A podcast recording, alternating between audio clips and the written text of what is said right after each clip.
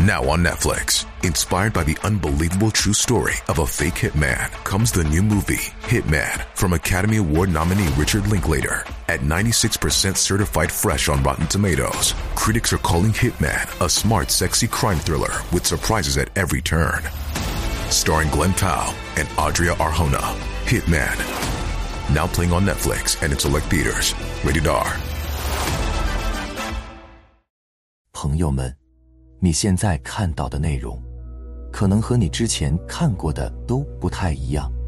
这个视频我要告诉你的，虽然可能乍一看并不符合你的思维和认知习惯，但是它却会是你真正通往开悟和觉醒的正确方向。我呢看到过很多关于《心经》的解读，都在一个“空”字上大做文章。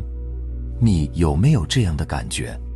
虽然你听了很多关于空的讲解和教导，但是却发现自己还是不知道如何才能把空落到生活的实处。但事实上呢，《心经》的重点并不是在讲这个“空”字，不然为什么《金刚经》中连一个“空”字也没有出现呢？其实执着于解释《心经》中的“空”字。本身就已经错了，是着了文字的相，就和《道德经》中的“无”字一样。空和无呢，其实都是在不断的体验和实修中，也就是在行深般若波罗蜜多时，所证悟到达的境界。所以，空不是方法。不管你把这个“空”字理解的有多么透彻，到头来。你的这些理解，也还是无法化解你的业力纠缠，去除你的烦恼苦厄。其实，生活中随时随地困住你的那些情绪问题，都是源自于你头脑里升起的评判。评判一起，我就出现了；我一出现，所有的问题就随之产生了。所以。如果你能让这个我消失掉，那么你就会发现，原来一切都安好，并没有什么问题需要你去解决。心经也一语道破了这个真相，那就是五蕴皆空。上个视频呢，我也详细解释了，什么是五蕴。简单的说呢，五蕴就是你这个肉身，通过眼、耳、鼻、舌、身。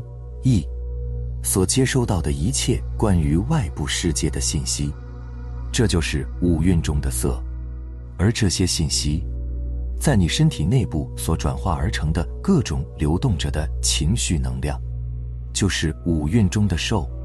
你把接收到的外部世界信息，转化为体内不同频率的情绪能量的种种的反应机制，就是五蕴中的想。在前面的色、受、想三者的共同作用下，所产生的言行举止，这就是五蕴当中的行，而最终，你所有的行，又赋予了你这个肉人对外部世界的各种标签，也就是五蕴中的识。你看，这所谓的五蕴合起来，不就是我们平时所执着和认同的那个我吗？所以五蕴皆空，就是把我给空掉，就是实现无我。既然无我，那给予我而生出的一切苦厄烦恼，就统统都没有了。最后，直到心无挂碍。那么问题来了，到底怎样才能把这个我给空掉呢？我们来看看《心经》是怎么说的：“行深般若波罗蜜多。”也就是在生活中，时刻践行人类最终极的智慧，也就是般若智慧。那什么又是般若智慧呢？如果我用你能完全听得懂的话来告诉你，那它就是：如是关照世间万物一切的发生和运行的终极智慧法则。这就是般若智慧，行深般若智慧。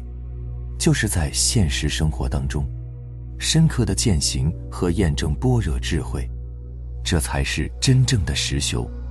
这也是《金刚经》中所讲的做如是观，就是在外部世界的一次次业力纠缠现化之中，坚定的保持着对一切发生的如是观察，做到如如不动，无所住而生其心，于是才照见了五蕴皆空，实现了无我，度了一切苦厄。看到这里。你是不是恍然大悟？原来我只需要做到安静，如其所示的看着这一切世间万事万物的发生和运行，而不被头脑中的任何一念带走，不被头脑中升起的任何评判带走，这便是明心见性，这便是进入无我境界的终极修炼法门了。从某种意义上讲。真正的修行，并不是要通过做些什么，从而最终得到什么。恰恰相反，修行是要在这个世界的各种无常体验之中，时刻保持如是观照，心无染着，最终实现一无所得。你看，这就是所谓的自在佛性具足圆满。只因你不能如是观。而求有所得，所以才不能见。你若能做到如是观，那你便是观自在，便是菩萨。你如果做不到如是观，那你便是在执念中痛苦的凡夫俗子。说了这么多，我想一定有人会问了：在平常的生活中，怎么可能做到不去评判呢？只要做事。就要做出选择，就会有评判和取舍，不是吗？那你可要注意了，我所说的评判，是你的大脑在未经你同意的情况下，主动做出的分析、总结和定义，而不是你有意识的在觉知下，使用头脑这个工具做出的判断。这两者虽然都是头脑在动。但却有着根本上的区别，前者是人动心也动，后者是人动心不动。比如你现在看这个视频的时候，其实你只是在觉知之下，使用或者训练你的大脑，但是你并不需要任何大脑主动做出的评判。你一旦认同了这些评判，那么就会生出一个五蕴构成的我出来。而这个五蕴的我会吃掉那个原本正在观察和体验的意识，然后把你的肉身带进烦恼和苦乐之中。记住，我们做事情，靠的是觉知以及在觉知之下工作的头脑和身体，这两个最得力的工具，并不是那些自动化升起的头脑执念与评判，还有随之而产生的各种情绪。最后，请记住，并且好好的体会这句话：你头脑里不知不觉升起的那些评判，就是你无法做到如是观的真正原因，就是阻碍你明心见性、阻碍你觉醒的最大障碍。一个真正的修行人，是不会把“修行”二字经常挂在嘴边的。如果你看到这里，可以恍然大悟。原来自己或者身边的某些人，并不是在真正的修行，而是得了一种病。那么恭喜你，终于在此处开悟了。首先呢，我希望你从上面的解读当中获得一些启发，真正的领悟到《心经》所说的到底是如何修行的。如果你能体会到空是现实生活中坚持观自在的实修者。在每一个鲜活的当下，通过对包括自己头脑在内的一切人事物的发生和运行，保持安静不介入，完全不起任何评判的如是观，所到达和进入的一种无我境界，那么心经你就算是正悟一大半了。这个无我的我，就是五蕴。是一个时刻都在流变当中的复杂的业力系统，它就是我们一直以来所认同的那个我。你先记住一个可能会让你现在暂时还无法理解的真相：这个五蕴的我，是供你今生今世体验和修行的梦幻泡影的外部世界的存在而存在的。真相就是，你来到这个所谓的世界。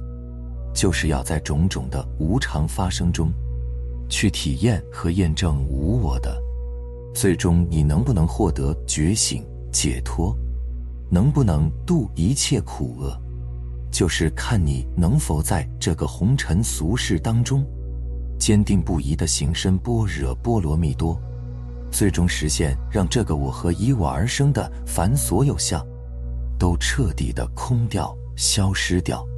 正如开头所说，《心经》并不是在讲空这个概念，而是在一直强调行。它是在告诉你，只有非常坚定的践行般若智慧，才是明心见性，才是通往无我的究竟涅槃之路。《心经》里出现的很多空和无，都是佛陀对在红尘世界中行深般若智慧后。所证悟到达的空性和无我的境界的一种表达，一种详尽的说明，并不是指修行的心法、路径和方向。精通佛法的唐代大诗人王维，就曾在他的一首诗里写过这么一句：“欲问一心意，遥知空并空。”如果你时刻把修行的方向瞄准了空，执着于空。那么就会患上王维所说的这个空病。如果要空，那你就应该连同空本身也一起空掉，否则为了空而空的所谓修行，反而会让你离照见五蕴皆空，离无我越来越远。就比如，我们经常会看见有些人，总是喜欢把空和放下挂在嘴边，但是在现实生活当中。他们却往往该痛苦的依然痛苦，该牵挂的依然牵挂，该烦恼的依然烦恼。可见，他们所理解和懂得的这些关于空的理论、认知和道理，并不能帮助他们空掉和放下任何东西。所以，如果把《心经》中的空当成一个概念去理解、学习，那最终也只是又喝下了一碗关于空的心灵鸡汤而已。另外，还有一些更加虔诚的修行者，他们甚至可以舍弃掉自己所有的身家财产，以及社会身份，抛开尘世间的一切羁绊，住进寺院或者深山里，去证悟和修行五蕴皆空。他们在头脑中对空的无比深刻的理解和执着，竟然真的引领着他们在行为上做到空。然而，在我看来，这更像是到了空病的晚期，难道放弃一切，待在寺庙里就不会起心动念了吗？躲在深山与世隔绝，就不会再有痛苦烦恼纠缠了吗？考试的时候，你把不会做的题跳过去，你就能顺利通过考试了吗？当你主动放弃了对鲜活而不确定的当下发生的体验机会，那又何谈《心经》里面所说的行深般若波罗蜜多呢？倘若你在某些环境变化、无常发生和业力纠缠之下，还无法做到如如不动。一无所住，那么就说明你在此处的功课还没有完成，功课还没有做完，就选择离开，那你就不是真正的观自在，真正的实修者，是明知一切都是剧情的安排，却可以全然的接受剧情、体验剧情、安住于剧情。并且绝对不会去干扰自己或者他人的剧情，因为他们知道，任何一段剧情是不应该也不可能被随便的删掉，什么来了就体验什么，在体验中保持一切如是，保持一无所住。如果你可以做到让自己随着剧情的安排，在尘世中随着业力因缘的显现，而坦然的修行和体验，那么请问，高官厚禄、豪宅良田也好，一贫如洗、两袖清风也罢，亲情、友情、爱情、同事、同学、合作伙伴等等任何的关系纠缠。甚至就连生老病死、聚散离别、世事无常的变化，等等这些，又有什么呢？其实，这个虚妄世界中一切发生的意义，甚至说我们整个这一生的意义，也都只是在所有过程中的体验和一切如是的观察而已。因为只有你真正做到了在如露如电的梦幻泡影中。保持全然临在的体验和观察，你才是真正的觉醒，你才是真正进入到了意识生命的层次，而不是仅仅以一个所谓的我，在社会的惯性和习气当中活着。最后，我想告诉你的是，对我们这些凡夫俗子们来说，所谓的空，应该是在经历和体验过后。先拿起，再放下，然后最终到达心无挂碍的境界，一定是在渡河之后，才能扔下曾经渡你的船，而不是在还没有过河的时候，总是先想着把自己的船凿沉。其实一生当中，又何止只有一条河呢？心经中的行深般若波罗蜜多时。不正是三世诸佛在乘船自渡的过程吗？对不对？好了，非常感谢你能看到最后，希望能让你有所启发。我们下期再见。